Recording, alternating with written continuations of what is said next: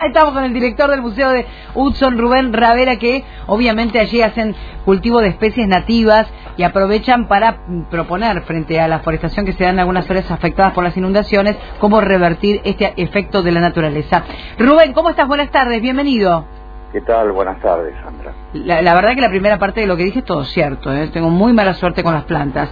Ustedes frente a la adversidad de la naturaleza, no de alguna persona tan errática como yo, pueden tener resultados positivos, nada más y nada menos que en algunas de las zonas más afectadas de la provincia de Buenos Aires. ¿Cómo surgió la idea? ¿Cómo lo probaron? ¿Y cómo está funcionando, Rubén? Bueno, hace más de 20 años en el Museo Histórico Provincial Guillermo Hudson estamos eh, cultivando especies nativas, especies que eh, en general no, no se conocen. Eh, se conocen el ceibo, se, conoce el sauce criollo, que son eh, autóctonos, pero la gran mayoría que alcanzan las 50 variedades de árboles en la costa del Río de la Plata eh, son absolutamente ignotas. Entonces lo que hacemos desde que comenzamos esta tarea, en este museo, colega de, eh, de hermano menor, ¿no? del complejo Udaondo, ¿no? Porque estamos en la misma área, en el Ministerio de Gestión Cultural de la provincia. Tratamos de abocarnos al patrimonio cultural y a su eh, cultural y natural y, a su conocimiento, ¿no? Qué bien que le hacen, ¿no? Porque el volver todo a boca cero, como uno decía, como estaba la naturaleza desde los inicios, es un poco creer que va a afectar esto de manera directa al tiempo, a, a, la naturaleza, ¿no? A estas fuertes tormentas que se dan en muchos casos por deforestación. Bueno, el efecto del clima es directamente con lo, el daño que le hemos hecho a la naturaleza. Sí, hoy recomiendo un artículo de La Nación, eh, de una página en donde se habla del, Acuerdo de París, de todos estos vaivenes eh, en su cumplimiento, ¿no? Y la importancia que tiene. Estados Unidos sigue sin firmar ese acuerdo, ¿no? Eh, sí, eh, Estados Unidos, bueno, por obvias razones, por su nivel de industrialización, y, y, digamos por la actitud obcecada de seguir eh, quemando, por ejemplo, carbón, ¿no? El actual presidente Trump insiste con el carbón que obviamente es uno de los principales contaminantes. Así que lo que persigue el, tratado es quitar dióxido de carbono de la atmósfera y, dejar de emitir dióxido de carbono. Eh, y un dispositivo eh, bueno, valga la, eh, el término, es el árbol. Eh, el árbol toma dióxido de carbono, lo convierte en madera. No hay elemento de la naturaleza que supere ese efecto que todo un árbol lo puede producir. No hay nada superior a eso. Y tan fácil de hacer en un balcón, en una terraza, pero sabiendo cómo se hace, porque hay un know-how. no es, digamos, arbitrario que a uno se le siguen las plantas. Lo que no hay es una práctica mm. Que hoy, bueno, eh, es fácil de acceder a través de, Internet o lugares como el Museo Hudson, en donde todos los días hay cuatro horas en donde muchísima gente se capacita para hacer sus viveros, sus plantas. ¿Cuáles son las mejores plantas que uno puede tener en su casa para oxigenarla?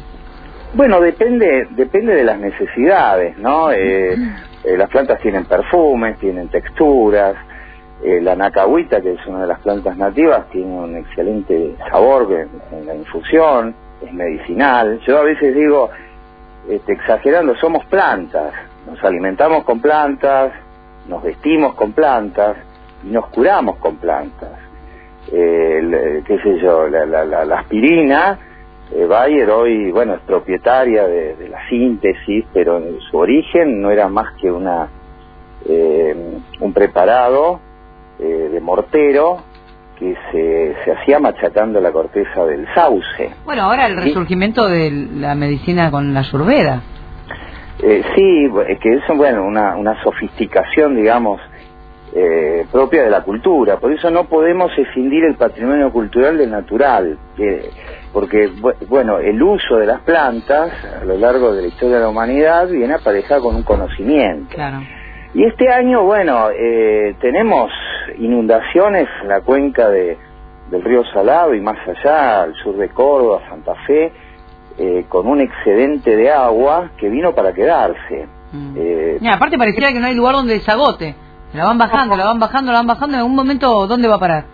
La Pampa, salvo la, algunas ondulaciones que Guillermo Hudson este, describe cuando se refiere a su casa natal en Florencio Varela, es plana, como una mesa de billar. Ese es el término que usa él.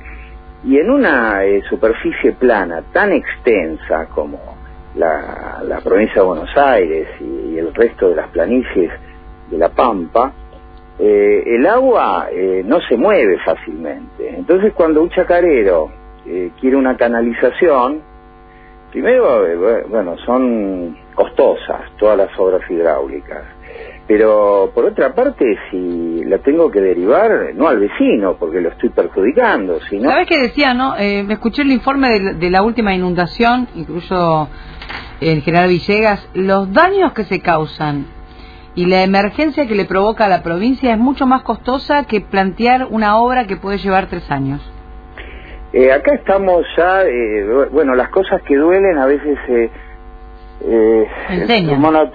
no, trata, sí, enseñan, pero si las eh, abordamos. Y hoy eh, eh, yo creo que es el principal problema productivo de la Argentina, porque está malogrando el commodity del que dependemos, que es el poroto de soja. Y si uno recorre la ruta 7, la ruta 8, la ruta 5, se va a encontrar con ciudades como Chivilcoy, Junín, Venado Tuerto, este, que están rodeadas de agua, eh, o Bolívar, en el centro de la provincia de Buenos Aires. Y esa agua impide, me decía un chacarero en Junín, saqué la soja con arroceras, es decir, eh, no, no... Como colándola. ¿Cómo? Como colándola.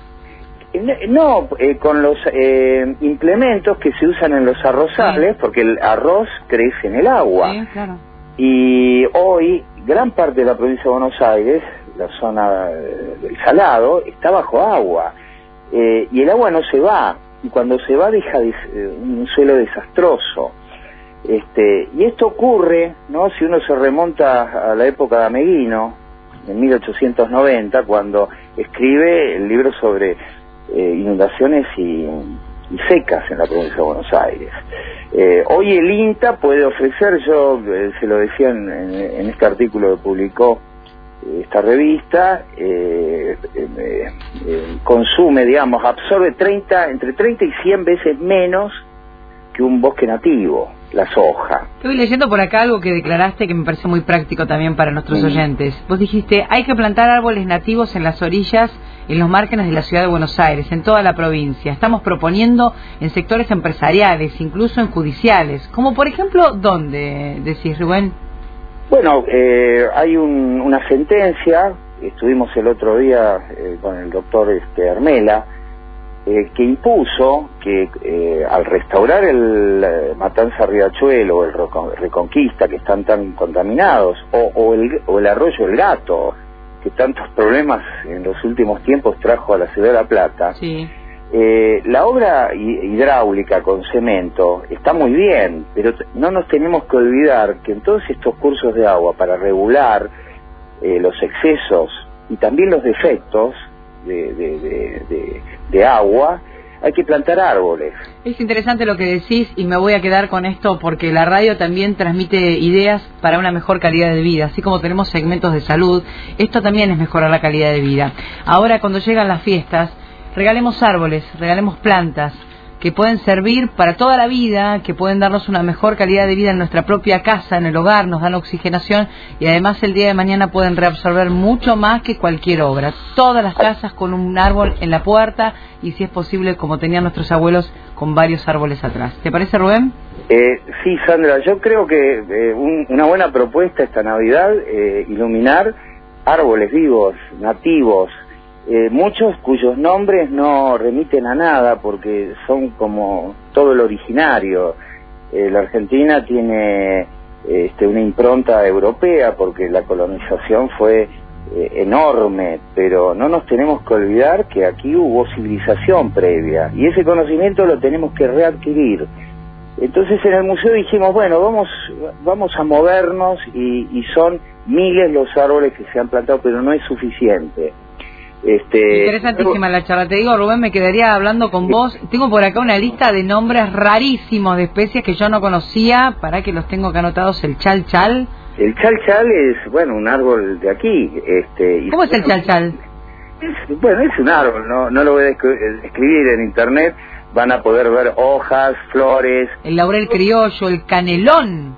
Todos tienen, todos tienen sus secretos. Eh, quien vive en La Plata eh, o en cualquier lugar de la provincia tiene seguramente un humedal cerca. Eh, la Plata tiene en, la isla Paulino, en la zona de, mm, este, bueno, Ensenada de Barragán, eh, un bosque nativo hermoso con cientos de especies de árboles y herbáceas. Este, lamentablemente el desconocimiento hace que a veces, bueno, se malogre imponiendo en el lugar un proyecto inmobiliario, y, y, eso se pierde para siempre. Y una cosa no quita la otra, o sea, se podemos convivir con la convivir con la urbanización, pero sin dejar de lado los espacios verdes. La ciudad de La Plata goza de muchos espacios verdes. Se puede pedir más, siempre se puede pedir más si se trata de mejorar la calidad de vida. Rubén, me gustó porque de a vos aprendí que es Hudson, no es Hudson. No, como como sea, Hudson, Hudson, Hudson, como como como cada uno quiera eh, pronunciar. Bueno, el señor Guillermo era Hudson por su origen. Sí, era un gaucho que hablaba inglés, ¿no? Mucho más... Ah, ¿qué buen dato? Eso ahora me genera más confusión. ¿Un gaucho que hablaba inglés? Sí, así, así a los 33 años lo calificaron eh, quienes lo conocieron de otros países, ¿no? Porque nació en donde nosotros, bueno, cuidamos ese ranchito para que se conserve y su obra se se siga difundiendo, ¿no? Felicitaciones por el laburo que hacen, Rubén. Me encanta. gracias, Radio Provincia. Y estamos en contacto para seguir difundiendo, para saber que hay muchas actividades allí en el museo y para saber que no se quedan solo encerrados, como uno idealiza el museo, sino que hacen actividades para la comunidad. No, queremos un museo cerrado, ¿eh? bien, ¿eh? Bien. Y, y, cuando se te muera una planta, no, nos mandás un WhatsApp y, te contamos cuál puede haber sido el error. a la, a la horca. Rubén, gracias. Es un placer haberte conocido. Hasta cualquier momento. Gracias, adiós.